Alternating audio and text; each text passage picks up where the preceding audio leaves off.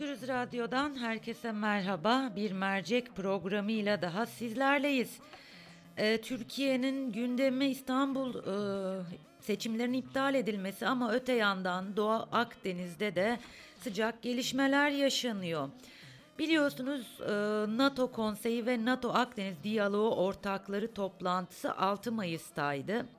Ve Cumhurbaşkanı Erdoğan oradaki konuşmasında Türkiye'nin e, Kuzey Kıbrıs Türk Cumhuriyeti'nin Doğu Akdeniz'deki meşru hakları da tartışma götürmez. NATO'nun bize gerilimlerin önüne geçmek için destek olmasını bekliyoruz. Ülkemizin bazı alanlarda farklı görüşleri olabilir ancak ortak tehditlerle e, birlikte tutarlı şekilde mücadele etmek bu ittifakın öncelikli şartıdır demişti. Öte yandan bugün Devlet Bahçeli grup toplantısında Doğu Akdeniz'de önümüzü kesmek için plan üstüne plan yapıyorlar dedi.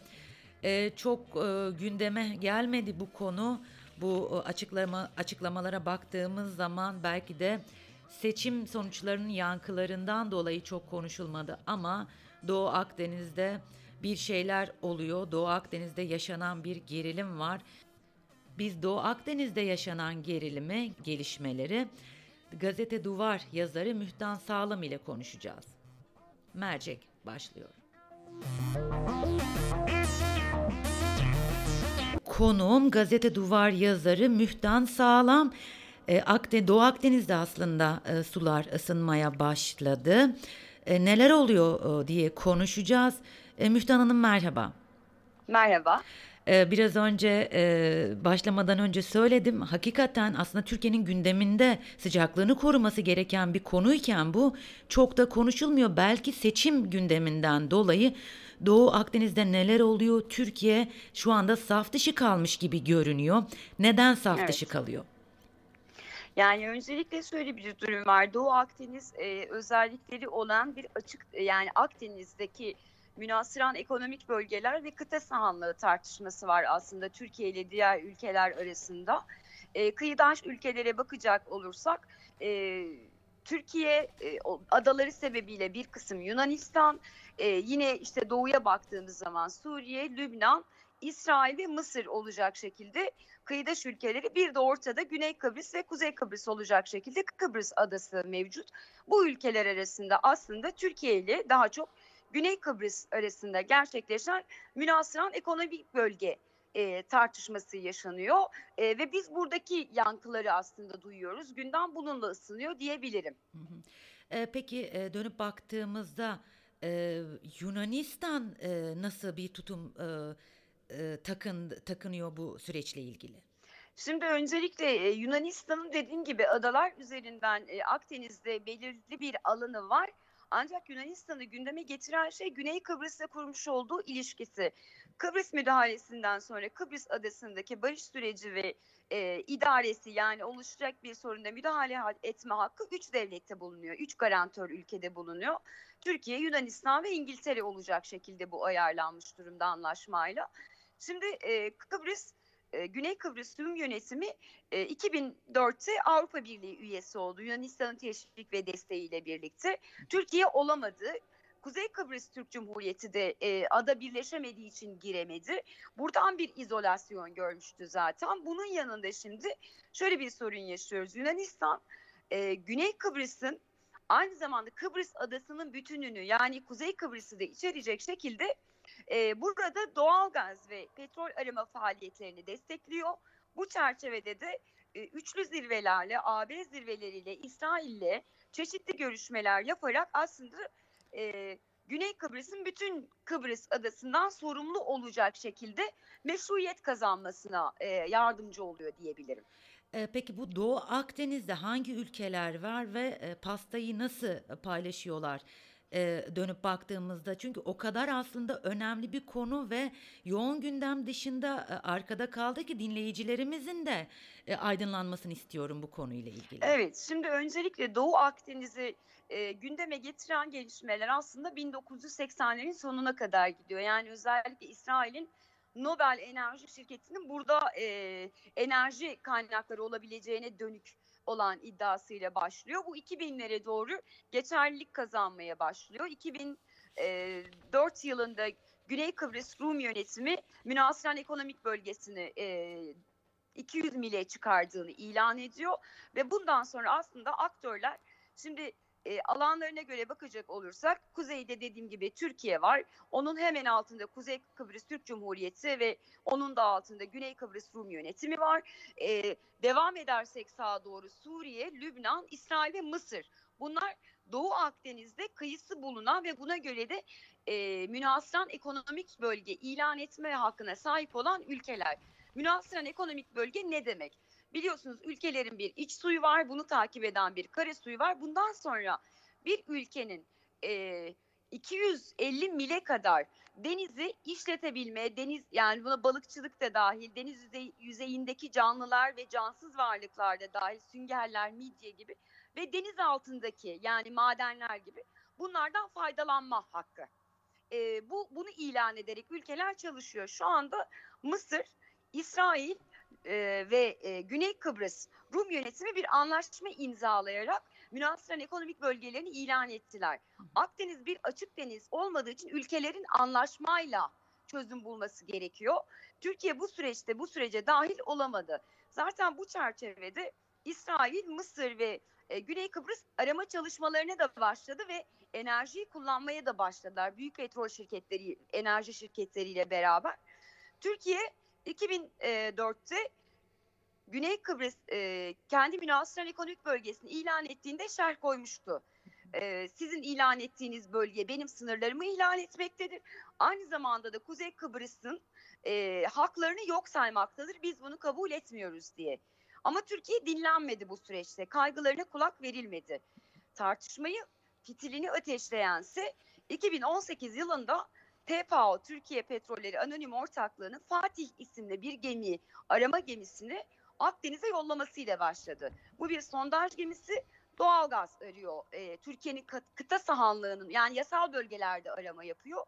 Aynı zamanda da Kuzey Kıbrıs'ın Türkiye'ye tanımış olduğu hakları çerçevesinde o bölgede arama yapıyor. İkinci bir gemi de alındı ve bunun üzerine de aslında bu gördüğümüz açıklamalar, tehditler bir anda yükselmeye başladı diyebilirim. Peki e, bu gelişmeler çerçevesinde baktığımız zaman e, biz olmadan yaprak kıpırdama sözü gerçekçi mi sizce? Yani şimdi öncelikle e, ben bugünkü çalışmam yazımda da belirttim. Dış politikanızda söylemleriniz kadar eylemleriniz, pratiğiniz, sahip olduğunuz ekonomik güç, ülkenizdeki siyasi rejimin istikrarı, demokrasi ise demokrasi kriterlerini sağlıyor olabilmeniz, değilse buna uygun bir yapı kurabilmeniz, milli geliriniz, savunma kapasiteniz ve uluslararası camiadaki saygınlığınız sizin haklı ya da haksız iddianıza etki eder. Dolayısıyla siz istediğiniz kadar ben dünya lideriyim değil bu şey gibi yani ben de şu anda oturup odamda diyebilirim ki dünyanın en iyi akademisyeni benim bütün ödüller de bana verilmeli. Şimdi bu ona benziyor. Sizin söyle, siz söylediniz diye böyle olmuyorsunuz. Evet. E, bu biraz kendini kandırmak ve iç kamuoyuna dönük de bir e, perspektif. Oysa dış politika böyle ilerlemez. Dolayısıyla Türkiye'nin aslında bu yaklaşımının sahada bir karşılığı yok. E, karşımızda Avrupa Birliği üyesi iki tane ülke var.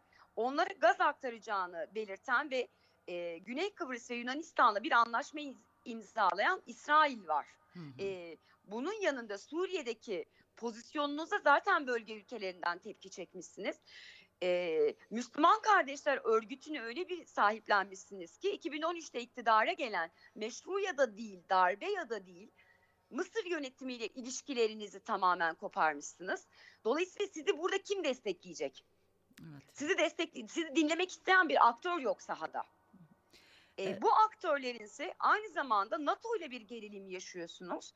Ama sonra çıkıp diyorsunuz ki biz istemezsek e, Doğu Akdeniz'e yaprak bile kımıldama. E diyor işte bakın yani hani çalış sizin geminiz tehdit ediliyor. Personeliniz tutuklanmakla tehdit ediliyor. Ve buna bile e, anlamlı bir yanıt üretemiyorsunuz. E, dolayısıyla hani aslında Doğu Akdeniz'de olan dış politikadaki bu illüzyona dönük de çok önemli bir yanıt bence. Aslında e, şunu da merak ediyorum. E, Türkiye'nin içinden geçtiği bu sürece baktığımız zaman yani e, bu seçim e, süreci biliyorsun birinci gündem maddesi şu anda Türkiye'de evet. ve Bu mu acaba Türkiye'nin sesinin e, yükseltmesini engelliyor? Ya da şöyle düşünürsek e, İstanbul seçimi tekrar İstanbul seçim tekrarı kararından sonra bundan sonra sesini daha mı çok yükseltecek? Yani şöyle sesinizi yani bağırmanız hı hı. ülkelerin sizden korkmasına neden olmaz. En fazla kulaklarını aşındırırsınız. Kulağına tıkaç taktığı zaman istediğiniz kadar bağırabilirsiniz. Bu dış politikada etki getirecek bir şey değil. Aslında e, şunu söylemeye çalışıyoruz.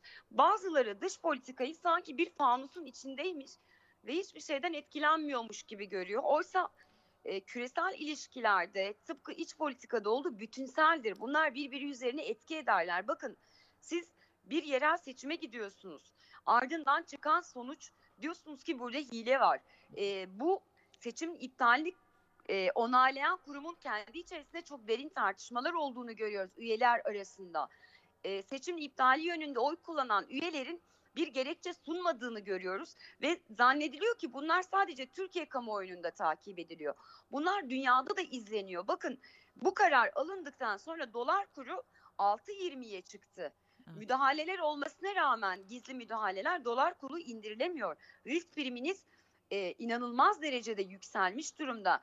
Dün bir kredi derecelendirme kuruluşu böyle giderse Türkiye'nin kredi notunu düşürebiliriz dedi. Yani şu an BB zaten sizin notunuz yatırım yapılabilirden çıkabilirsiniz. Dolayısıyla koşullar böyleyken siz bir de dış kamuoyunda ve Türkiye kamuoyunda eğer iktidar seçimi kazanmazsa sonsuza kadar seçime gidebiliriz imajını yaratırsanız size şunu söylerler. Siz ülke içerisinde hukuku yerle bir edeceksiniz. Gelip burada diyeceksiniz ki ama biz hakkımızı arıyoruz. Hangi hak? Hani sizde iktidarla kurduğunuz ilişki haklılığınızı belirliyor. Ya burada da öyle. Güçlü olanın hukuku diyorsanız orada da onu karşınıza getirirler.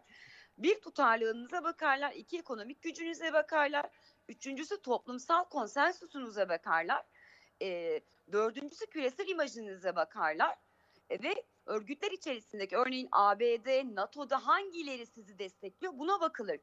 Biz bu konuda çok gerideyiz. Dolayısıyla sesimizi yüksek, yükseltsek bile e, Adalet Divanı'na bu ses ulaşamayabilir. Çünkü biliyoruz ki e, bu sadece anlaşmayı önüne alıp bakılmıyor. Manipüle edilebilen süreçler bunlar ve güçlü olanın etkin olduğunu biliyoruz dış politikada, küresel ilişkilerde. Türkiye bu konuda tamamen gemi alarak sorununu çözeceğini zannediyor. E, personeliniz tehdit edildiğinde Kuzey Kıbrıs, Güney Kıbrıs Rum yönetimi diyor ki sizin zaten NATO ile de ilişkileriniz kötü. AB ile de kötü ilişkiler yaşıyorsunuz. Siz her yeri karıştıran bir aktörsünüz. Biz sizden şikayetçiyiz. Evet. E, dolayısıyla gördüğünüz gibi hepsi birbirini etkiliyor aslında. Yani hani Doğu Akdeniz bağımsızdır. YSK'nın aldığı kararla ne alakası var diyemeyiz. Denmemeli de zaten. Yani evet aslında çok doğru bir şey söylediniz. Öyle e, parmak kaldıra, kaldırarak ey Amerika veya ey NATO diyerek sorunların çözülmeyeceğini çok güzel bir şekilde ifade ettiniz. Bütün evet. bu anlattıklarınız çerçevesinde e, öngörünüzü merak ediyorum. Doğu Akdeniz'deki gerilim nereye varacak? Son olarak bunu yorumlamanızı rica edeceğim. Yani ben bir savaş ihtimalinin çıkacağını düşünmüyorum. Çünkü iki tane hatta üç tane NATO üyesinin karşı karşıya gelmesi demektir bu e, böyle bir durum oluşursa Yunanistan, Güney Kıbrıs Rum yönetimi ve garantör ülke olduğu için İngiltere'nin sürece girmesi demektir. Exxon Mobil e, 6. filo ile birlikte Güney e, Kıbrıs bölgesinde e, Afrodit arama sahasında arama çalışması yapıyor. Katar'ın enerji şirketi yine burada. Rusya Mısır bölgesinde çalışma yapıyor. Yani Türkiye'nin e, e, şu anki pozisyonundan buna verilecek yanıtların savaşa gitmesine izin vereceklerini düşünmüyorum. Ancak Türkiye'nin haklılığını ispatlamasının çok daha zor bir sürece girdiğini, Kuzey Kıbrıs'ın da e, Güney'le birleşmesi sürecinin de benzer bir biçimde bu gerilimle birlikte ertelendiğini ve e, yokuşa sürüldüğünü söyleyebilirim. Evet. Ben burada dediğim gibi Türkiye haksızdır demiyorum. Hı hı. Ama haklı davanızda uyguladığınız politikalar ve e, aldığınız pozisyon, kullandığınız dil ve yöntem sizin sesinizin duyulmasına engel oluyor. Haklılığınızın teslim edilmesine engel oluyor. Bunu e, belirtmek istiyorum. Çok teşekkür ediyorum ben size. Ben teşekkür ederim zaman ayırdığınız için. iyi çalışmalar çok, diliyorum. Çok çok teşekkürler. Özgürüz Radyo dinleyicileri gazete duvardı, du, duvar yazarı Mühtan Sağlam'la konuştuk. Doğu Akdeniz'de e, aslında e, sular ısınıyor mu denir e, çok kullanılan bir tabirdir bu. E, bir şeyler oluyor fakat ne oluyor? Doğu Akdeniz'de Türkiye neden saf dışı kalıyor? Kıbrıs Rum yönetiminin tavrı ve Yunanistan'ın tavrını sorduk.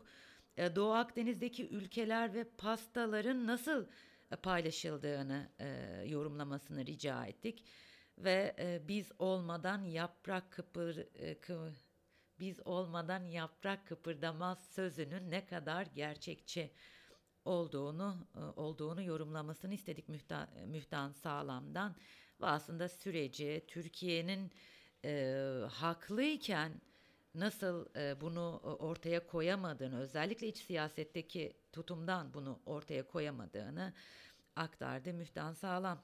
Bir mercek programının daha sonuna geldik. Başka bir mercekte görüşmek üzere. Şimdilik hoşçakalın.